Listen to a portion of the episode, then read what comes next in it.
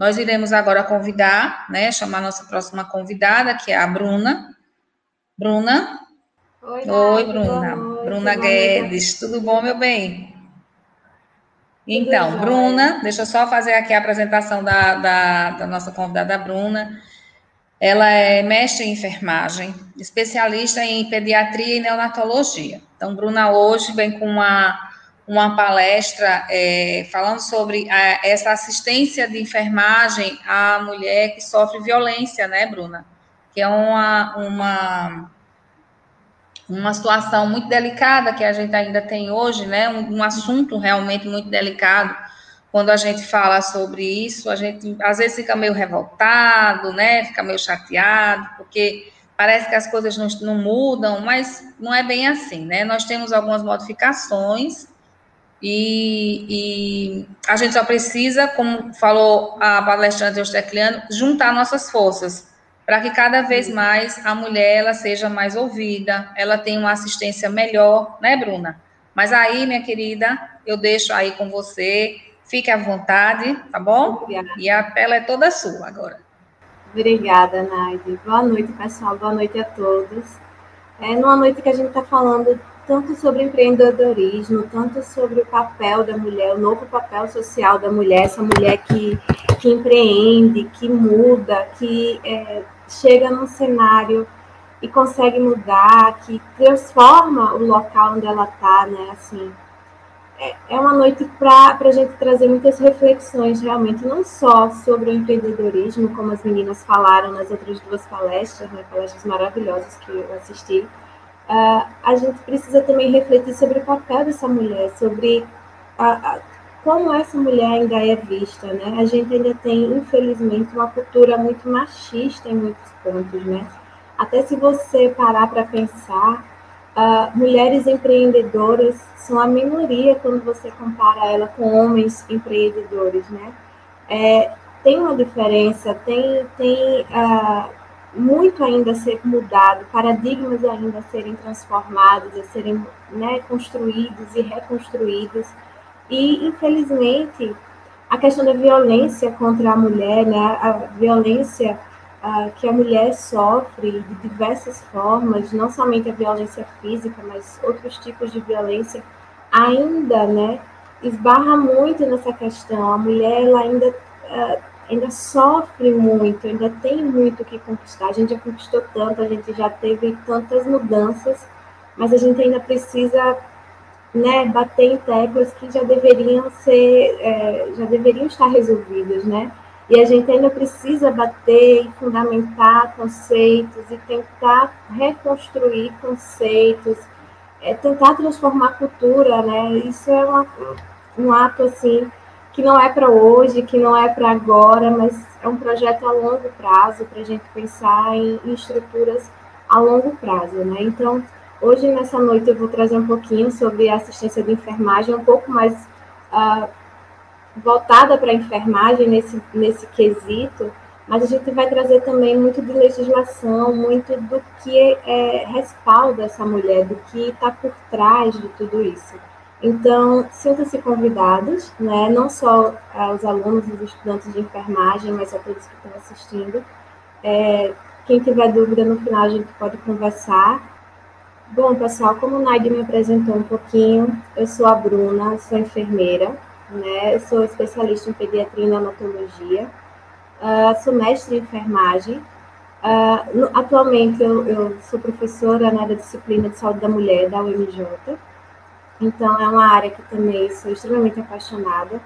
Acho que Renata e Estecliana também falaram desde o início de suas apresentações da importância da gente se envolvendo com uh, o nosso momento, o momento que a gente está vivendo, né? Então, a área de saúde da mulher sempre foi uma área que me atraiu muito, que eu sempre fui muito apaixonada. Quem, quem gosta muito de neonatologia, de pediatria, também tem o seu pezinho na saúde da mulher, porque são ciências que se complementam, né? É o binômio que você vai ver. Então, você não, não precisa e não, não deve olhar somente para a criança, somente para a mulher, mas olhar para o todo, olhar para onde eles estão inseridos. Então, a área de saúde da mulher sempre foi uma área que eu me atraí muito, né? sempre me encheu muito os olhos. E conversar um pouquinho sobre essa questão da violência feminina, né, da violência que a mulher pode sofrer.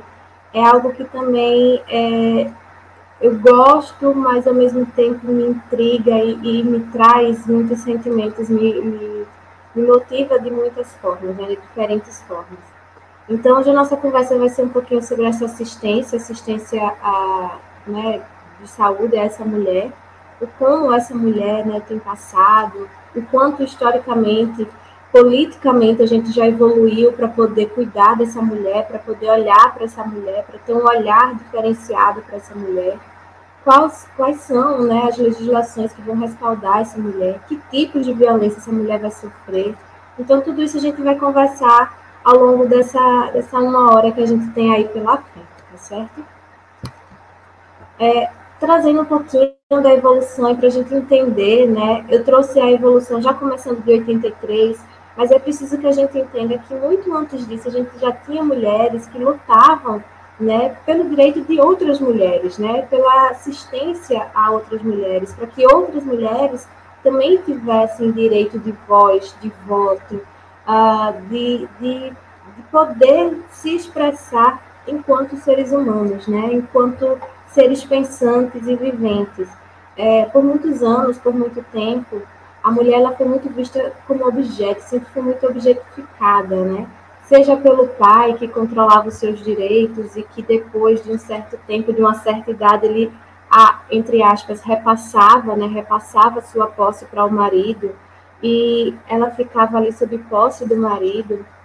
Seja pela, a, pela sociedade, né? Que fazia com que essa mulher não pudesse estudar, ela não ia para a escola, ela não frequentava a escola da mesma forma que meninos, por exemplo. Meninas não, entra, não iam para a escola da mesma forma que meninos. Os meninos, eles poderiam aprender a ler, a contar, a, a, eles tinham essa vida em sociedade, enquanto a mulher ela precisava e deveria apenas aprender a, a tomar conta de casa, né, administrar o lar dela. Então, sempre teve muito essa dicotomia entre os cuidados que a mulher e que o, o homem deveriam receber. Né? E a gente vê muito disso, assim, a, a gente, a, a, mulher hoje, né, o empreendedorismo feminino, tudo isso que Renata, que a Estecliana trouxe para gente, é muito fruto dessa evolução toda que veio acontecendo ao longo de toda a história, né? Eu trouxe esse corte temporal exatamente porque foi onde o Brasil, nosso país, ele começou a instituir políticas e programas para estar mais de olho nessa mulher, para olhar para essa mulher, para entender essa mulher, né? A gente tem a década de 80 como uma década de muita efervescência política nacional, né? A gente tem é, uma época em que a, as questões sanitárias elas eram muito debatidas e discutidas, era uma luta realmente por essa questão. A gente, né, estava saindo de um período de, de governo e estava entrando em outro período, estava renascendo para um novo período, então a gente estava é, nessa efervescência, nessa, nessa, nessa luta realmente por direitos. Então, em 83, lá na década de 80, no início da década de 80, o governo nacional, né, o Ministério da Saúde, já lançou o PAISME, que era o Programa de Assistência Integral à Saúde da Mulher. Então, esse programa ele vinha uh, para abordar certas vulnerabilidades a qual, a qual as mulheres estavam é, imersas, né, a quais, as quais as, as mulheres elas, elas tinham né, essas vulnerabilidades, elas apresentavam, elas estavam inseridas em meios que a tornavam vulneráveis, melhor falando, né? É, era uma política, um, na verdade ainda não era uma política, era um programa que tinha um olhar diferenciado para essa mulher, que ele já olhava para essa mulher de forma diferenciada, já tentava entender que essa mulher ela não era um ser sozinho no mundo, que ela era um ser que estava inserido dentro de um contexto, era um ser que tinha toda uma rede social, seja para apoiá-la, seja para desconstruir né, as, as situações dela, mas ela tinha uma rede social, ela tinha uma rede de contatos ao redor dela. Então ele já procurava ver a mulher por essa forma, já tinha essa questão né, de realmente ter um olhar mais diferenciado para essa mulher.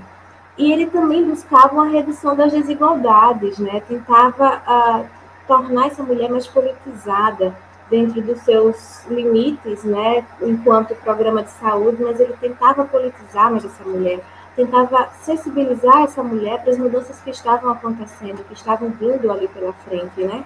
Então, ele já vinha com essa luta é, de, de apresentar vulnerabilidades, de juntos lutarem para diminuir essas vulnerabilidades ou tentar amenizá-las da melhor forma possível, de reduzir as desigualdades, ter um olhar diferenciado para todo o processo que essa mulher estava passando, entendendo que uma mulher ela tem processos e ela tem ciclos dentro do, né, da sua vida, dentro de, de sua história.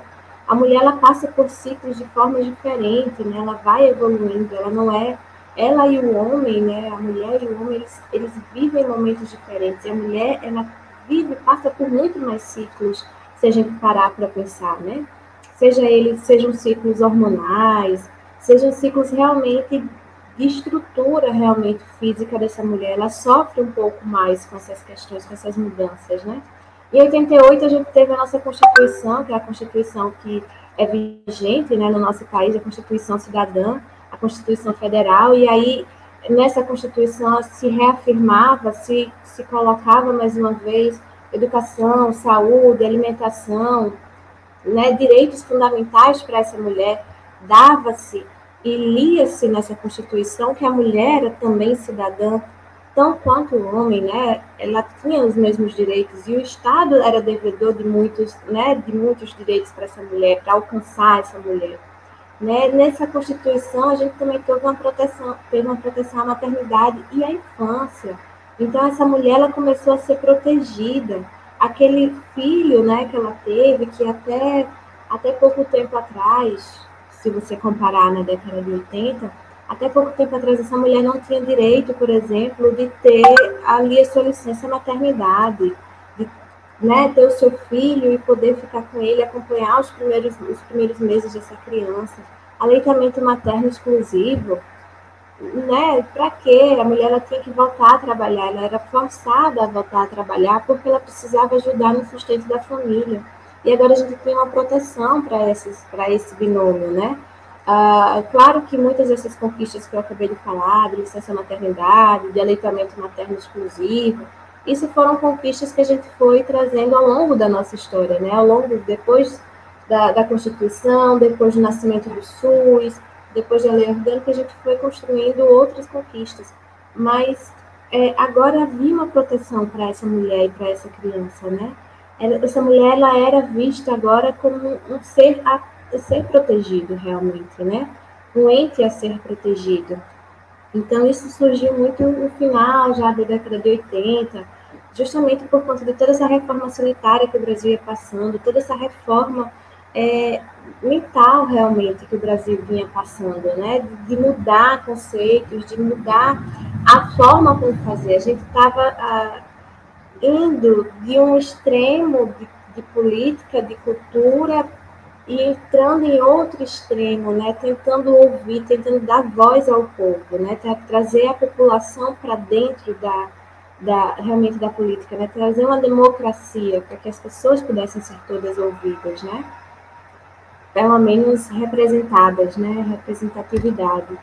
Em 90 a gente teve a Lei Orgânica da Saúde, né, a Lei 8080, que é chamada de Lei Orgânica, que foi a, a, lei que realmente fez com que o, SUS ele foi criado, gente, para quem não é da área da saúde está assistindo a palestra, mas o SUS ele foi criado na Constituição, ele, né, não o SUS propriamente dito, mas na Constituição, nos artigos da saúde, foi, é, foi tido que era necessário ter um sistema de saúde, era necessário que ele existisse, seria bom que ele fosse igualitário, que ele fosse universal, que uh, né, ele foi dando algumas diretrizes, seria bom fazer assim, seria bom fazer assado, mas só em 90 é que a gente teve a lei orgânica realmente do SUS, a lei orgânica da saúde, a lei 8080, entre outras leis, né, que foram depois consolidando o SUS, inclusive a 8142, mas a 8080, ela trouxe ali as bases fundamentais, ela trouxe princípios norteadores, ela trouxe as diretrizes,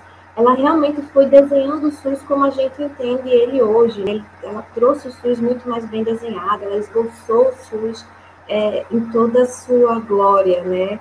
É muito lindo de você ler a lei orgânica realmente da saúde. E hoje a gente tem é, leis que são complementares, né? Emendas que são complementares a essa lei, ah, que, que protegem essa mulher, que asseguram é, a saúde a essa mulher. Então, a gente está ainda muito paulatinamente, muito devagar, né? A cada passo, a passos de, de formiga, a gente está garantindo é, essa assistência a essa mulher realmente. Em 2004, a gente teve realmente a nossa política. Antes, a gente tinha um programa, né, na década de 80, que era o PAISME, era um programa. Em 2004, a gente realmente teve a nossa política, a Política Nacional de Atenção Integral à Saúde da Mulher.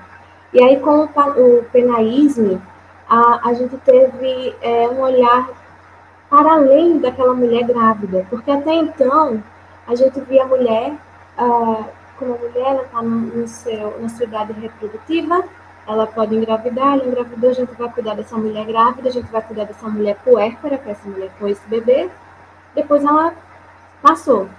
Então, nosso foco era até então era aqui, aquele estado gravídico dessa mulher, né? O antes dela engravidar, o ela gestante, o depois dela engravidar. Pronto, o nosso foco era esse. A saúde que a gente fazia era essa. Para ajudar essa mulher, seja ela evitar uma gravidez, seja para ela uh, não ter problemas com a gravidez dela, seja para ela conseguir se, se estabelecer bem com essa criança. Com o penaísmo, em 2004, a gente teve uma revolução desse olhar. Né? A gente começou a ver essa mulher pra, para além desse estado gravídico. Né? A gente começou a entender que essa mulher ela tem outros ciclos de vida, sem ser só a gravidez. A gente começou a cuidar dessa mulher como uh, um todo, né? acompanhá-la desde a sua infância, fazendo sua, o seu acompanhamento na puericultura, indo para a adolescência, uh, depois repro, uh, planejamento reprodutivo, pré-natal, puerpério, a gente vai fazer esse acompanhamento até essa mulher chegar no climatério, menopausa. A gente acompanhou o ciclo de vida dessa mulher por inteiro, a gente pegou todas as fases de vida desse ciclo dela. Então, foi uma política muito mais ampla, né? E isso foi em 2004. A gente tem até hoje diretrizes sendo lançadas, né? Mais, uh, cada vez mais novas, cada vez mais com evidências científicas provando qual a melhor conduta para ser feita com essa mulher. Então, a gente tem Hoje o Ministério da Saúde ele faz as suas políticas e as suas novas diretrizes são todas baseadas no sistema GRADE, que é o sistema de recomendação uh, baseado em evidências. Então a gente tem condutas, né? A gente tem os, os PCDTs todos que são baseados em condutas justamente com o GRADE, com o sistema GRADE, é, trazendo condutas que a gente precisa, que deve fazer naquela circunstância. Então hoje o penaísmo ele é um pouco mais amplo, ele tem essa robustez por conta dessas diretrizes novas que vão é, trazendo né, um, um chão para que a gente possa caminhar de uma forma mais, mais completa para poder assistir essa mulher da melhor forma possível.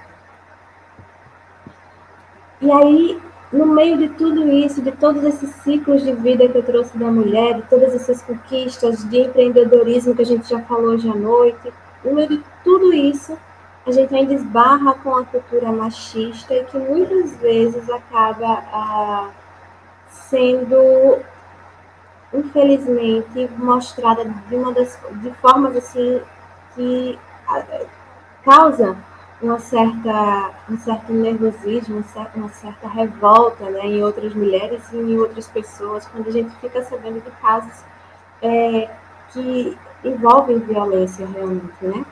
Então, a gente vem de uma cultura, de um país que tem o, o, paternalismo ainda muito forte, né? A questão machista ainda é muito forte no nosso país. Então a gente ainda sofre muito. A gente ainda tem muitos casos que trazem muito essa questão da violência contra a mulher, né? A gente, lógico, tem conseguido conquistas e vitórias e a gente tem é, cada vez mais dando passos rumo né, à segurança para essa mulher essa mulher, seja ela em qualquer idade, tá, gente? Não é só aquela mulher casada que apanhou, que sofreu violência por conta do marido, mas é uma, essa mulher em qualquer fase do seu, da, sua, da sua vida, né? Então, assim, a gente ainda tem muito disso, a gente ainda tem muito dessa violência. Ah, a gente tem alguns dispositivos legais que nos ajudam, né, a proteger essa mulher, a chegar junto dessa mulher e dar e conferir proteção para ela, né? Um desses dispositivos é a Lei Maria da Penha, que é muito famosa, né? Famosa uh, seja pela história da própria Maria da Penha, que foi uma mulher que sofreu violência, né? Violência domiciliar, o marido dela uh, né, agredia, uh, ela hoje em dia é uma grande defensora realmente dessa questão da proteção à mulher que sofre violência doméstica. Né? É, é uma mulher que hoje carrega consigo as sequelas disso tudo, né? Ela hoje é cadeirante, ela, ela apresenta né, a deficiência física por conta dessas agressões que ela sofreu.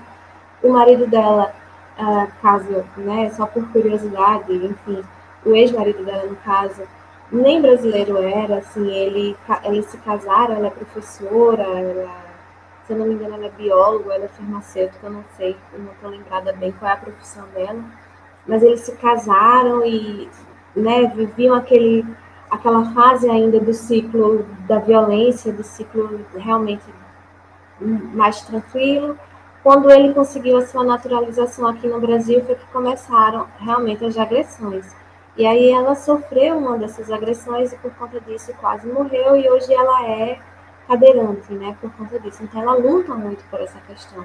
E a Lei Maria da Penha, se vocês olharem direitinho, ela é bem recente, ela é de 2006, é um tempo desse, assim, né? 2006 é ontem, se você olhar, fizer uma análise histórica, né? É uma lei muito nova, né? E que ainda tem muita coisa para melhorar, sim. A gente ainda tem muitos aspectos que a gente precisa melhorar, claro, né? Porque não dá para ser perfeito, para nascer perfeito, ainda tem muitos pontos a serem melhorados, mas é uma lei que hoje em dia graças a Deus, a gente já tem uma adesão maior das pessoas, né? Das pessoas. É, realmente, antigamente a gente tinha aquela história, né? De dizer, ah, não, briga de marido e mulher não se mete a colher. Hoje em dia, as pessoas já estão aprendendo que deve se meter a colher porque a gente precisa proteger essa mulher. Muitas vezes ela, ela não sabe que ela precisa de proteção. E a gente que está de fora, a gente consegue enxergar, então a gente precisa ir lá e né, promover essa proteção para essa mulher. Então, a Lei Maria da Penha, ela veio para garantir direitos à mulher, ela veio esclarecer os deveres de poder público para garantir a segurança dessa mulher, então veio dizer qual, é, quais os papéis de cada ente, de que, quem deve fazer o quê, uh, quais são os deveres de cada, de cada um, né? vai envolver sua família e essa sociedade na atenção a essa mulher, porque, como eu disse logo no início, a mulher, assim como todos, né, todo ser humano, não é um, um, um, ser sozinho no mundo, é um ser que está envolto por uma rede, né? Ele tem uma rede de contatos, ela tem uma rede social, ela tem pessoas a quem ela, ela, ela pode recorrer. Então, a gente veio, a Lei Maria da Penha, ela veio para envolver justamente essa família, envolver essa sociedade, envolver essas pessoas que estão ali próximas a essa mulher para protegê-la, para ajudá-la, para uh, mostrar o caminho muitas vezes, né? Às vezes quem está no meio da tormenta, no meio do, da, da situação, não consegue enxergar a saída. Então, envolver a família, envolver essa sociedade, envolver aquelas pessoas a quem ela confia, que essa mulher tem esse, esse ciclo de confiança, muitas vezes é fundamental assim para que ela consiga enxergar a saída daquele problema, né? conseguir enxergar que existe sim solução, que existe sim uma saída e que aquele dali não é o fim, mas que pode ser o começo de uma nova vida para ela, né? Então, o principal objetivo realmente da Lei Maria da Penha foi criar esses mecanismos que vão inibir a violência doméstica e familiar contra essa mulher. É realmente é, a criação mesmo de mecanismos, é mostrar que existem mecanismos, é mostrar que a gente tem como mitigar é, esse problema e diminuindo e diminuindo até que esse problema ele não, não exista mais na nossa sociedade. Claro que é uma forma mais utópica de se pensar, mas por que não, né? Se hoje a gente está falando tanto do poder né, que a mulher tem, dessa liderança que a mulher muitas vezes exerce, por que não a gente pensar que a gente pode viver uma sociedade que não haja violência, né? Por que não criar os nossos filhos, nossos filhos homens, para que eles sejam homens que respeitem mulheres, para que eles respeitem a posição que essas mulheres muitas vezes ocupam? Porque a gente viu hoje exemplos de mulheres aqui nas nossas palestras, né, empreendedoras, que podiam, que fizeram e que foram lá e mostraram, mas muitas vezes isso acaba incomodando. O fato de uma mulher ela ter um, um, um papel diferente, um papel mais alto na sociedade, isso acaba incomodando, às vezes até no inconsciente, né? Não só de homens, tá, gente? Mas outras mulheres também se sentem inconscientemente.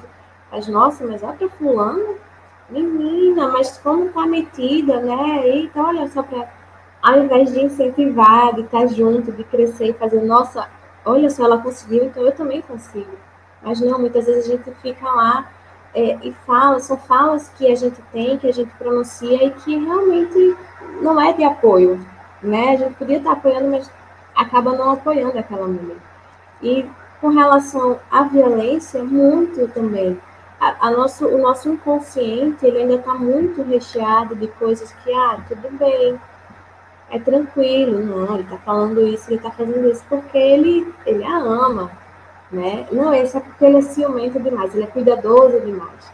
Então a gente precisa começar a, a repensar, até na, nesses, nesses pequenos gestos, né? Eu, eu acho que a inquietação que a gente sente, assim, às vezes quando a gente se depara com, com histórias, com números, com uh, estatísticas, essa inquietação é que a gente não pode deixar perder.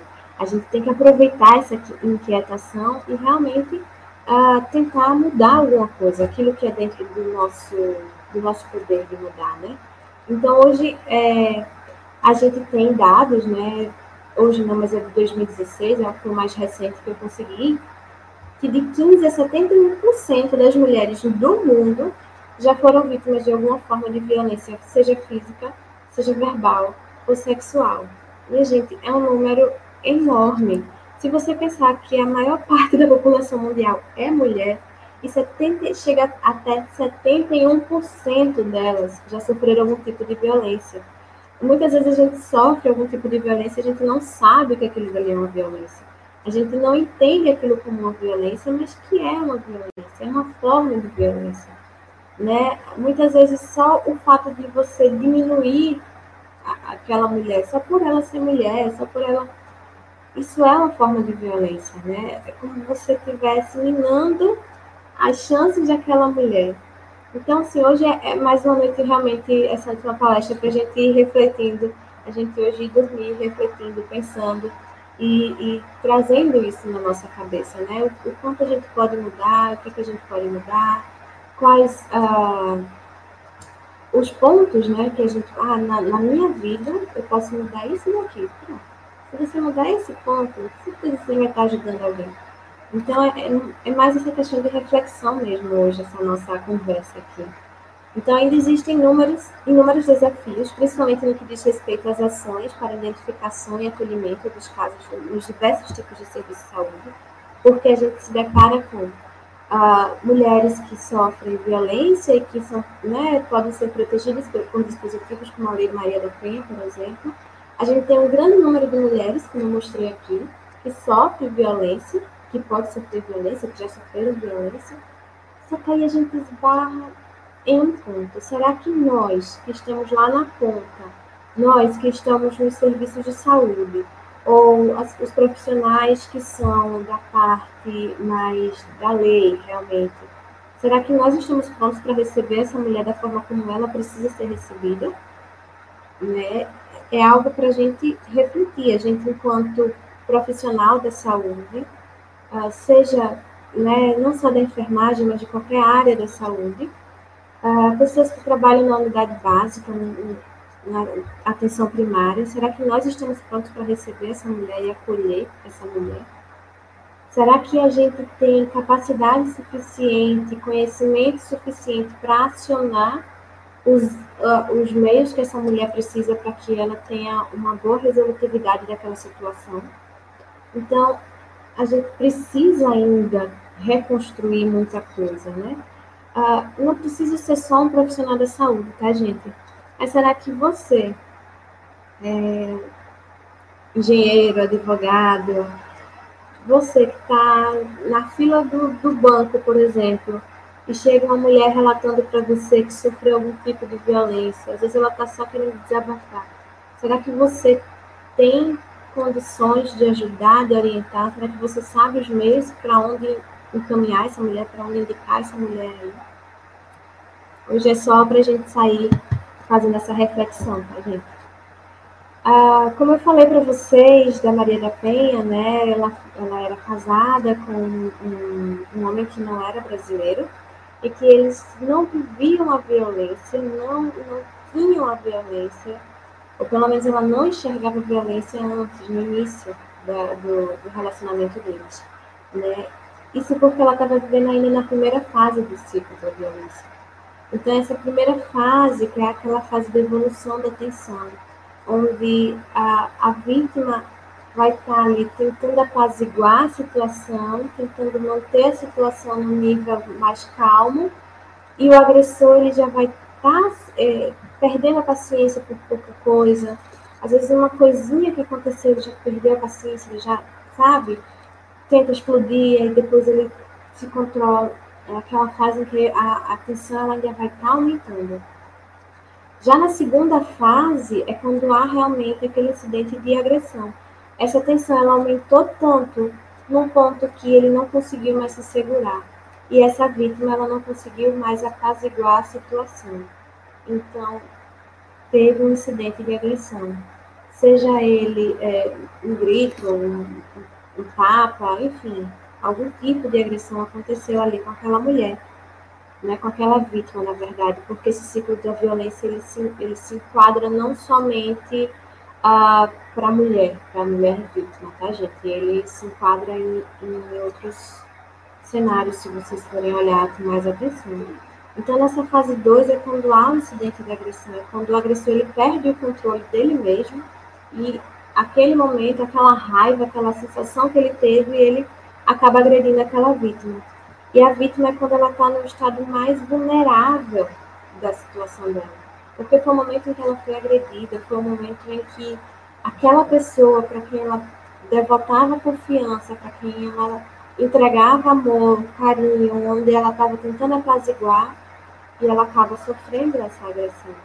Então, muito provavelmente, essa mulher, vou falar da mulher porque hoje nós estamos na noite falando sobre mulheres, mas muito provavelmente essa mulher ela vai se sentir culpada, ela vai se culpabilizar por ter sofrido aquela agressão. Porque lembra que lá na fase inicial, na primeira fase, ela estava apaziguando, né? O papel dela era apaziguar a situação, era tentar minimizar a situação. Se ela sofreu agressão, muito provavelmente na mente dela vai estar passando que ela não conseguiu ser suficientemente apaziguadora para aquela situação. Então, muito provavelmente, ela vai estar se sentindo culpada, porque ela vai estar pensando: poxa, se eu tivesse conseguido acalmar Fulano, isso não teria acontecido. Ah, mas isso só aconteceu porque eu provoquei Fulano de alguma forma. Na mente dela, ela já inverteu a situação. Na mente dela, ela foi para esse ciclo, ela já conseguiu virar a situação. Ela agora já é a culpada da situação e o agressor é inocente da situação. Então, por isso que é muito difícil você é, retirar a mulher desse ciclo. Esse ciclo é muito difícil para que ela consiga se enxergar como vítima, né? É justamente por conta dessa situação, do fato dela se culpabilizar pelo que aconteceu, que é difícil ela quebrar esse ciclo. É difícil a mulher ela uh, procurar ajuda, por exemplo, de primeira, e conseguir sair desse ciclo e não ter, por exemplo, um retorno para aquele agressor. Né? Eu já tive pacientes na unidade básica que sofriam agressão, sofreu uma agressão séria e lá, depois dos cuidados prestados, ela acabou retornando para esse, esse marido, para o companheiro dela. Então, muitas pessoas ali depois, profissionais, não entendiam o porquê que ela estava voltando para ele mas fazia parte do ciclo, fazia parte da mentalidade que ela estava vivendo ali. Então a gente precisou buscar apoio com outras pessoas, com outros profissionais, né, com o psicólogo, para que ele uh, fosse lá e auxiliasse essa mulher, né, porque fugia do meu saber científico enquanto enfermeira, fugia do meu saber como orientá-la. Eu entendia que ela estava dentro do ciclo, mas eu não tinha é, ferramentas naquele momento para poder é, ajudá-la. Né? Então, assim, a gente precisa realmente ter uma equipe multidisciplinar para que nos ajude e nos oriente. E a gente, enquanto cidadão que presencia, que vivencia, que conhece, a gente precisa entender que essa mulher está dentro desse ciclo, que muito provavelmente ela vai estar tá passando por uma dessas fases e que depois dessa fase 1 ela inverte o papel, ela se vê agora como causadora daquela agressão, causadora daquele estado de tensão no marido, no companheiro dela.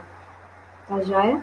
Já a fase 3 é uma fase que uh, teve um incidente de agressão, a vítima se culpabilizou, o agressor perdeu o controle de si, mas aí depois ele inverte.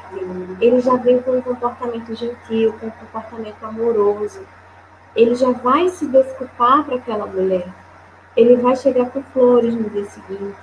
Ele vai estar uh, tá presentes para ela. Ele vai agradá-la da forma como ele conseguia ali naquele momento.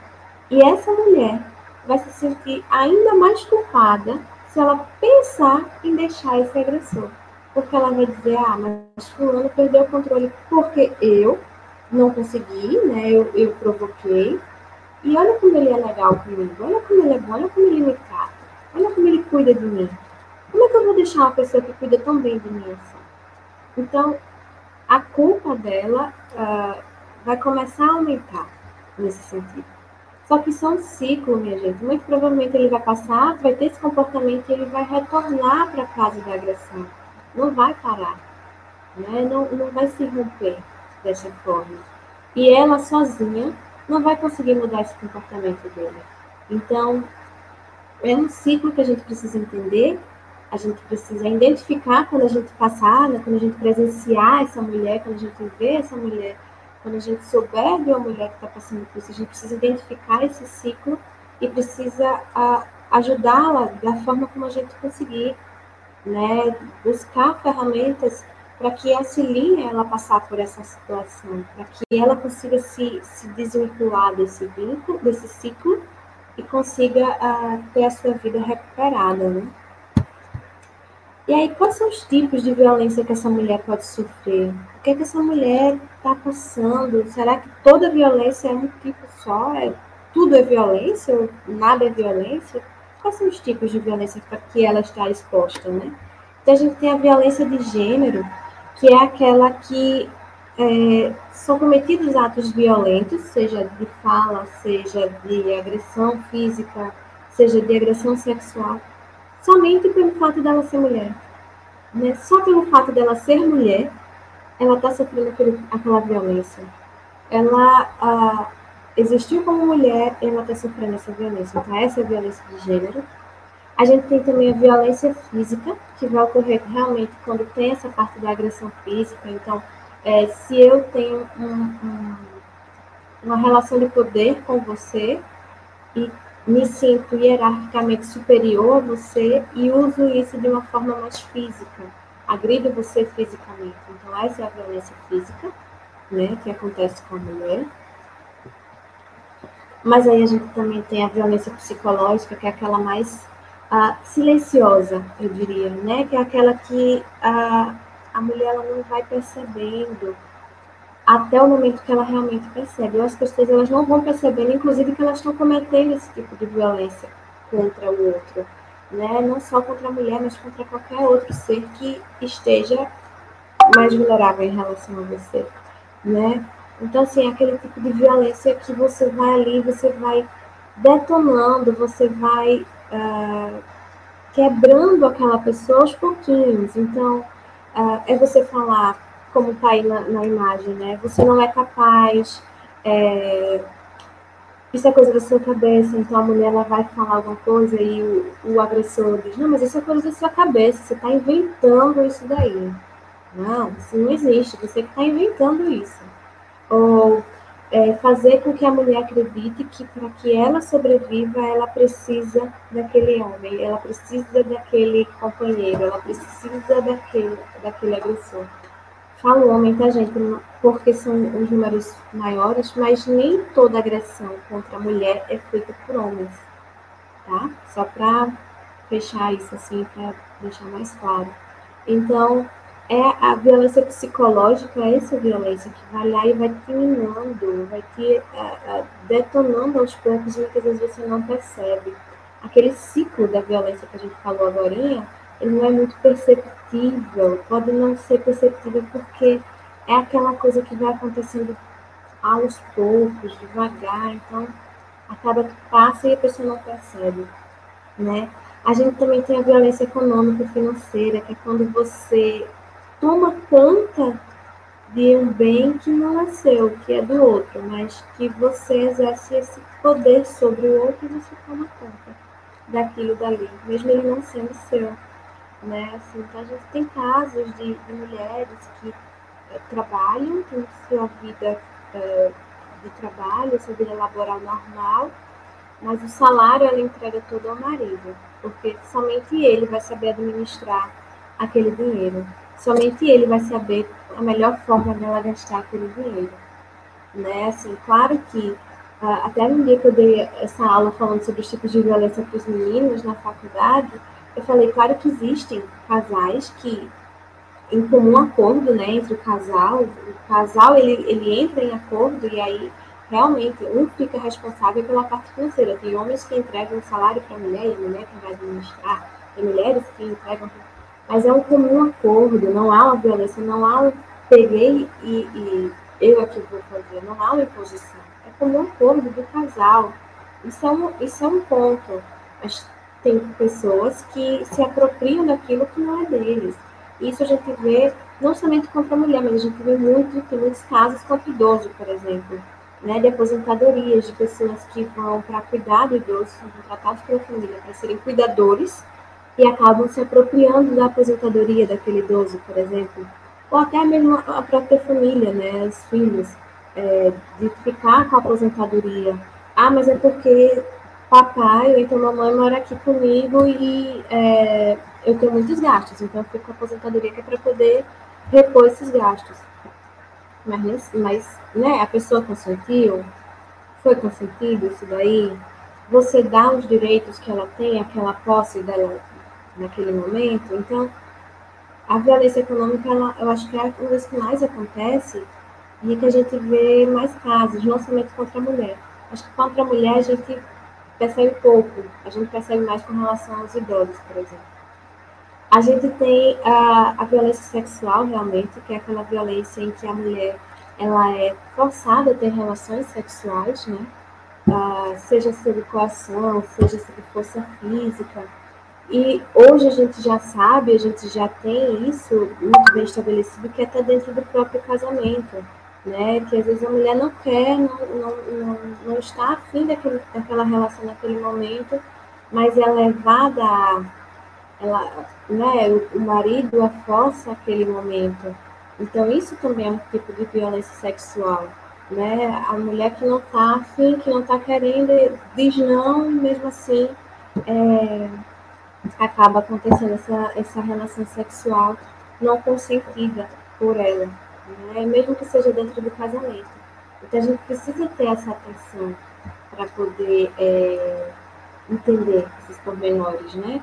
E a violência institucional, e eu trouxe aqui essa imagem, que é uma imagem de uma série, uma minissérie, na verdade, que eu recomendo muito, assim numa noite que a gente está refletindo tanto sobre os papéis sociais da mulher, os novos papéis sociais da mulher, eu recomendo que vocês assistam essa série, é uma série do Netflix.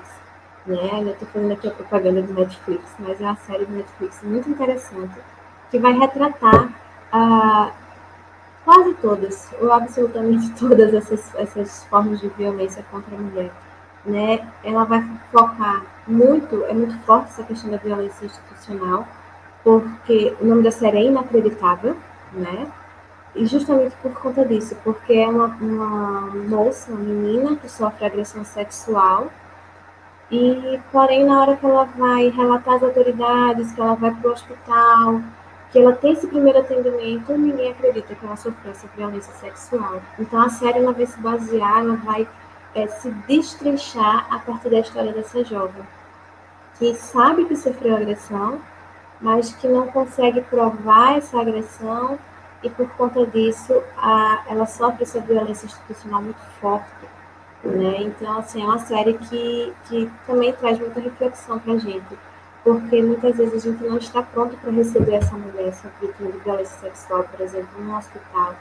Né? Uma vítima de violência sexual que a gente chega e pede para que ela relate novamente, ela vai relatar uma vez o caso, ela vai relatar outra vez, ela em cada sala que ela passa para fazer o exame, a cada profissional que chega para poder conversar com ela, pede para ela relatar o que aconteceu, por exemplo.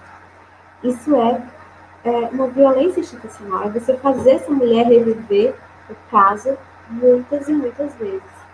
Né? Então, assim, ela não já falou a primeira vez? Não já está registrado lá o caso dela? Então, para que fazer essa, essa mulher passar por isso, essa criança passar por isso, reviver tudo isso? Né? Hoje em dia, graças a Deus, a gente tem aqui no Estado, a gente tem um fluxo muito bem estabelecido, muito mais organizado com relação a, a esse atendimento às vítimas de violência sexual.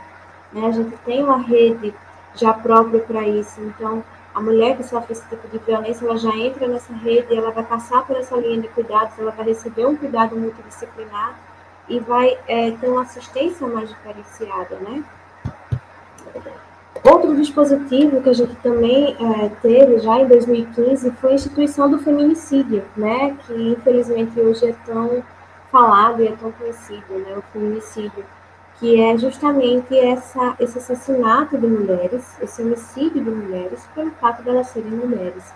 Né? Hoje a gente vê muito em programas de televisão, esses programas é, jornalísticos, né? no final de tarde, por exemplo, na televisão, um dos casos que a gente mais vê, que a gente mais assiste, é o caso do feminicídio, de mulher que terminou um relacionamento e o, o companheiro não aceita o fim do relacionamento e vai lá e agride, e mata, mata ela, mata a mãe. Enfim, é, é feminicídio, é, é, algo que agora, hoje, a gente, a gente denominou, a gente classificou como feminicídio, né? Um tipo de homicídio, a gente classificou e agora gente dá nome para ele, e agora ele tem, tem visibilidade na mídia. Isso é muito. É, é ruim pelo número de vítimas que a gente está perdendo, mas é bom porque agora a gente está mostrando o que está acontecendo. Agora é visível para toda a sociedade que as mulheres estão sofrendo esse tipo de agressão, esse tipo de, de insulto realmente, né? Então isso é muito bom. Outro dispositivo que a gente tem já é mais recente, de 2017, que é a Lei 13.427, que vai garantir para essas mulheres né, o acompanhamento psicológico, as cirurgias plásticas reparadoras.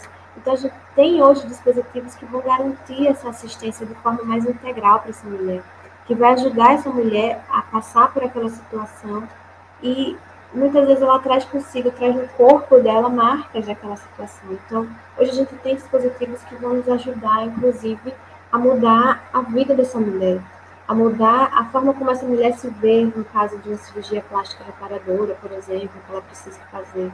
Então, assim, hoje a gente tem isso garantido em lei. A gente tem ah, dispositivos que nos ajudam realmente. E aí eu pergunto, né, onde entra a assistência de enfermagem, nisso que eu falei, né? Então a gente precisa estar, tá, como eu provoquei vocês, a gente precisa ter essa capacitação. A gente precisa está bem articulado, e principalmente a gente precisa ter muito bem claro, muito bem estabelecido na nossa mente o fluxo que essa mulher vai. Ela entrou no fluxo, ela entrou porque ela foi agredida, a gente precisa percorrer esse fluxo da melhor forma. A gente precisa ter isso estabelecido. A gente precisa conhecer esse fluxo. A gente precisa acolher essa mulher da melhor forma possível. Para evitar, por exemplo, que a gente também seja um agente, um agente causador de violência para essa mulher quando uh, ela chega no, no, na minha unidade, no meu hospital, e eu pergunto para ela, mas o que foi que aconteceu? Aí a minha colega, que está na sala, eu, eu, sou da triagem, eu sou da, que vai receber né, a classificação de risco dessa mulher, a minha colega que está na sala de exames, quando ela entra lá na sala de exames, a minha colega pergunta, mas o que foi que aconteceu?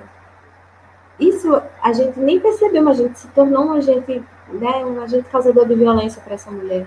Ou então, por exemplo, quando uma mulher chega na unidade básica uh, com um olho roxo, com um machucado, e a gente fala, ah, fulano, é que você gosta. Toda vez que você volta para ele, aí chega aqui assim, ah, é fulano, ó, chega aqui assim, desse jeito, e depois termina voltando para ele. você acaba se tornando um agente causador de violência para essa mulher.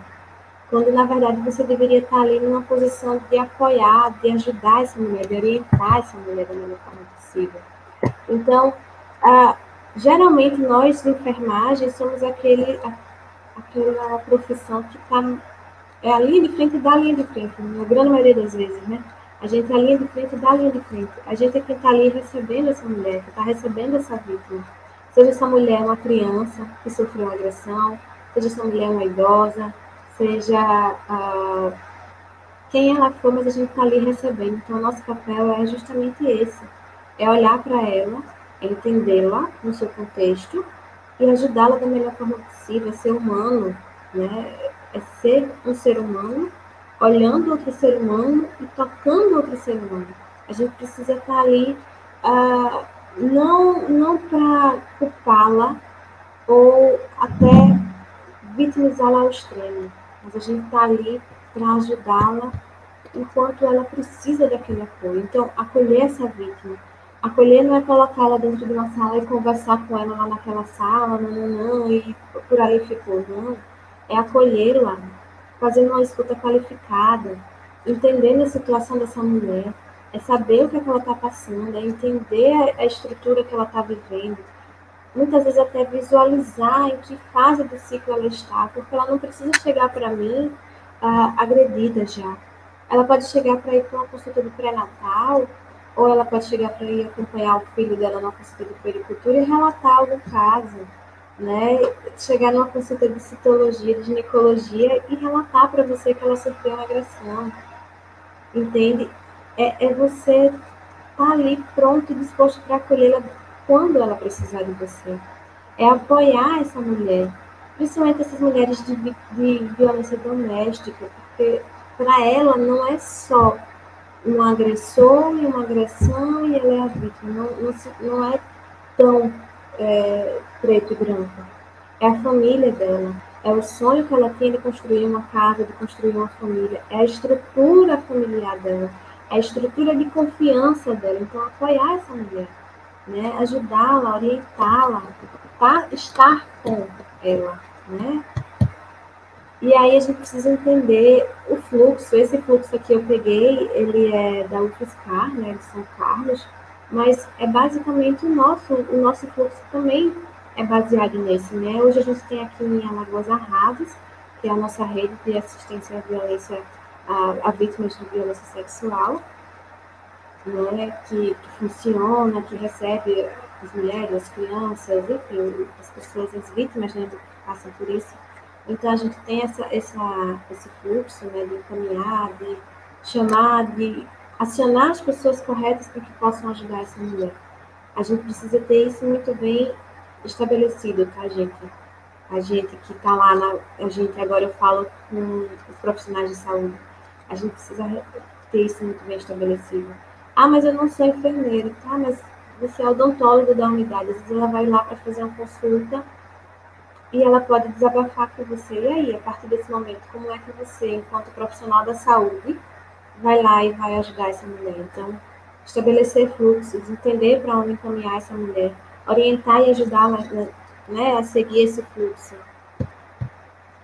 Claro, minha gente, sempre, se possível, se você presenciar, se você é, for testemunha, né, a denúncia. Hoje a gente tem grandes marcas, né, eu trouxe aqui as propagandas de grandes marcas, Magazine Luiza, que a, a Estecliana falou, né, grandes empreendedoras mulheres. Magazine Luiza, ele fez uma campanha, né, no aplicativo deles, no Magalu, para poder a mulher ir lá e denunciar, né, ter aquele, aquele local como um portal de confiança para que ela conseguisse denunciar. A gente teve a Marisa também, que fez é, toda uma central de acolhimento, que, que também para ajudar essa mulher. Essa, esse logo aqui, que tem Ficar em Casa Nem Sempre é Estar em Segurança, é justamente da campanha da Marisa, não sei se é Avon e Natura, mas é Marisa e algumas outras marcas também, porque a gente entrou em, em quarentena por conta do coronavírus, só que aí a gente tem um número alto de mulheres que estão sofrendo violência. Nem sempre ficar em casa com aquelas pessoas é seguro. Então, às vezes ela está lá no trabalho, era o local onde ela conseguia ter a sua fuga, conseguia ter o seu, o seu cano de escape, e agora ela não tem mais, ela está em home office, ela está dentro de casa. Então imagina, se você que não vive, né, graças a Deus não vive um cenário de violência, não passa por isso, já é difícil você conviver 24 horas dentro da mesma casa, junto com o pessoal da sua família. Imagine para quem passa por isso, imagine para essas crianças que presenciam essa situação, imagine para essas mulheres como não está sendo difícil. Então, ajudar, auxiliar essa mulher é a melhor forma possível. E se uh, você presenciar, denuncie, porque hoje em dia a gente já sabe que a gente precisa sim meter a colher, né? A gente precisa sim ir lá e ser a, força que ajuda essa mulher. E não desanime, minha gente. Se ela voltar para o marido, se ela voltar para o companheiro, não desanime, nem, nem fique com raiva, nem culpe a mulher.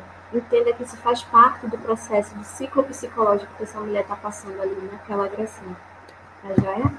Aqui são algumas referências, meus contatos. E obrigada. Muito bem. É, muito bem, dona Bruna. Eu estava escutando essa palestra, Bruna, e eu lembrei que há uns três anos atrás nós tivemos um convite do Ministério Público Estadual é, para levarmos os alunos mesmo para assistir palestra em relação à violência contra a mulher. E nesse nós tínhamos, nós tivemos vários convidados, entre eles delegadas, é, promotoras, juízas. Nós tivemos, nós tivemos alguns, é, algumas mulheres envolvidas com grupos que, que defendem, né, a, a mulher. E foi muito interessante. Dentro, dentro desse, desse encontro, nós tivemos depoimento de dois alunos, porque eram, eram não, era, não foi só para o curso de, da saúde, foi aberto por, por curso, principalmente da saúde, e por curso de, de direito, né? Então, assim, foi muito interessante, porque um dos alunos, uma das alunas, né, contou exatamente esse, esse que você falou, bem parecido mesmo, a fala bem parecida, colocando que é, sempre que era agredida, vinha as flores, vinha, né, o, o, perdão, não foi, foi sem querer, eu não sei, né, eu não sei onde é que eu estava com a cabeça. E depois que ela começou a perceber que aquilo já tinha passado de todos os limites cabíveis, ela apanhou muito e procurou, numa madrugada, a delegacia. Só que aqui em Maceió, não sei se mudou, porque isso foi há uns três anos. Aqui em Maceió não tem a delegacia da mulher 24 horas. Nós temos a delegacia da mulher, só que não 24. E o grande problema que ela colocou na hora foi porque ela foi muito exposta, exposta quando ela foi, né, fazer o BO. E a primeira coisa que ela escutou foi: "Você tem certeza que você foi agredida?" Né? Você tem certeza? Não foi assim uma briguinha, não foi você caiu. Um, um dos das pessoas que preenche lá a ficha, né?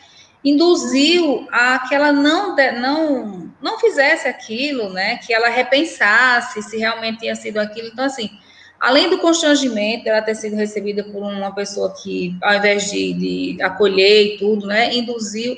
Ela ainda disse que foi assim muito humilhante pelo tempo, exposta por um monte de homem, porque a delegacia é composta por homens. Então foi uma das reclamações e um dos, um dos pedidos, né, de quem estava lá escutando e se expondo, que tivesse mais delegacia para a mulher, que as pessoas, já que são direcionadas para as delegacias, né, que são mistas e tem mais homens do que mulheres, elas fossem mais preparadas para receber, né, as vítimas. Assim também como foi colocado os profissionais da saúde, que muitos também são às vezes muito rígidos, às vezes aquela velha história, né? Tá vendo? Apanha porque quer. Ah, é. você é safada, você aguenta isso, você é pior do que ele, sabe aquela coisa assim? Então a gente estava fazendo, inclusive, uma campanha. É, fazendo uma, uma campanha. de estar ali, presenciar, de testemunhar isso daí, essa agressão de Exato. Chega para ser atendida. Exato. Então, assim, essa campanha que a gente estava fazendo, inclusive, era, era também para conscientizar o familiar dessa, dessa pessoa, entendeu? Porque é aquela coisa, é, tem família que depende, é uma renda, né? Aquela pessoa é o sustento, então aguente, você que não é boa o suficiente, você tem que ceder.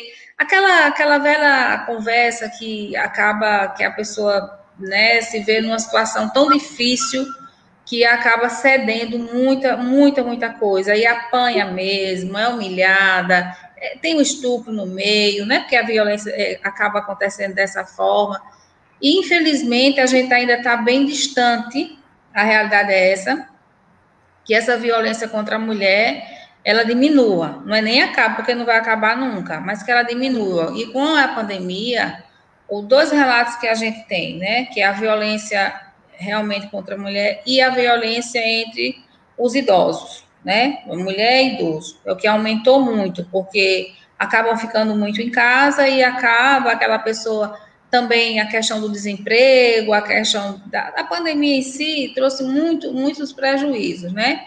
E aqueles que estão acostumados a bater, mas sai de casa, de uma certa forma, passa um tempo muito distante fora de casa, né? E agora não. Muitos estão sem trabalho, eles continuam em casa. Aí acaba realmente trazendo um prejuízo muito grande. E desconta, né? Como se aquela pessoa que está ali de estar naquele momento sem renda, com a renda diminuída, acaba que o ciclo ele, ele gira mais rápido, né? E não dá tempo, inclusive, de ter um comportamento dele de bondoso. Ele acaba né, fora, o ciclo acaba girando muito mais rápido por conta dessa Isso. Você prende, e... você permite que fique ali aquele núcleo familiar que está totalmente desajustado, que ele fica ali retido dentro de um local fechado. Né, Exato.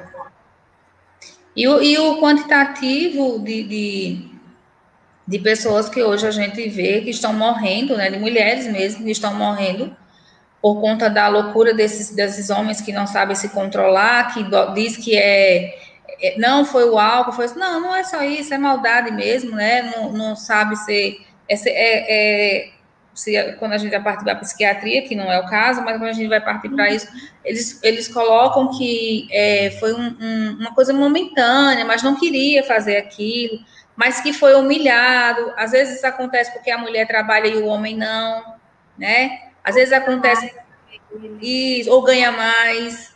Eu tenho uma aluna já formada, graças a Deus ela já se livrou, mas ela sofria muito por isso, porque ela trabalhava, o, o companheiro também trabalhava, mas só que ela era humilhada todos os dias praticamente. Ela chegava às vezes na faculdade, chorava, chorava, chorava e não conseguia nem se concentrar muito porque ela era humilhada, porque ela estudava. Então ele achava aquilo ali um absurdo, ela estudar e ele não. Para que, que ela tem que estudar? Se ela já tinha a formação, ela é técnica na época, né? E ela estava estudando para ser enfermeira, e, e, ela era muito humilhada. Então, assim, a gente teve um, um, um, um tempo de encaminhá-la para a psicologia para poder ajudá-la para poder terminar o curso. E hoje ela está maravilhosa, está trabalhando e tudo, mas ela sofreu muito. E bom é, é, bom é quando a gente consegue detectar isso, porque um aluno às vezes está muito choroso, às vezes está muito quieto, às vezes não, se concentra, as notas muito baixas, né? Pode ser cansaço, pode ser tudo, mas pode ser um problema que às vezes não, não consegue se abrir com os de casa, como os pais, né? Principalmente com as mães, que às vezes as mães são nossa, tem, tem muito relato, né? A gente vai passar aqui, é passar a noite inteira. O assunto é muito bom, o assunto é muito gostoso, a gente vai passar a noite inteira, porque a gente realmente é muito complicado o que se passa por aí afora. Mas, como, todo, como disseram as outras palestrantes, se a gente não juntar nossas forças, se a gente não gritar, se a gente não correr atrás dos direitos, se a gente não, não, não, não, não como é no, como é, mobilizar mesmo, né, os nossos governantes para que criem novas leis, né, isso, a, a, exemplo da Maria da Penha, a gente não vai parar. Se a gente não parar, as coisas não, não piora ou não. Eu acredito, né? Que não piore, não é possível. Espero. Acho que a gente chegou num nível que, não sei, a gente no mínimo pode estacionar, mas eu espero que a gente melhore, né? Isso. Retroceder aqui não dá. Não. Então, assim, o nosso tempo é curto, né? Aqui eu só estou vendo o povo lhe parabenizar. Muito bem, Bruna, bela palestra, belas colocações, excelente esclarecedora. Muito bem, realmente, foi muito bom. Eu adorei, eu fiquei aqui prestando atenção, adorei a sua, a sua explanação nos slides, muito bacana, ficou ótimo, adorei. Parabéns, Bruna, muito obrigada pelo convite né? Você é uma profissional, como, como diz minha avó, indo e voltando, maravilhosa, né? Então, assim, eu, eu só eu tenho que agradecer, tá? Então, com, com isso a gente finaliza, minha gente. É, Bruna, fique à vontade, se quiser falar alguma coisa, viu? Fique bem à vontade, querida. Quero, agradecer o convite. Realmente, assim, é sempre bom quando a gente pode falar desses assuntos para causar uma inquietação, jogar ali a dúvida, a inquietação para poder mobilizar mais pessoas é sempre muito bom. Então, eu quero agradecer o convite e a lembrança, né? É, agradecer pela noite, pessoal. Obrigada pelos comentários, olhei agora. Muito obrigada. Né? E que a gente possa fazer a diferença, né? Independente de ser de enfermagem, direito, engenharia, mas que a gente faça a diferença, que a gente esteja pelo outro também, que a gente seja empático. Exatamente. Né? Então, boa noite, então, muito obrigada. Obrigada a você, meu bem. Uma boa noite, viu? Então, gente, a gente encerra, né, o nosso ciclo de palestra por hoje. Eu tenho a agradecer a todos vocês, em nome da UMJ. Siga nossa, nossa página lá no Instagram, nas redes sociais, tá?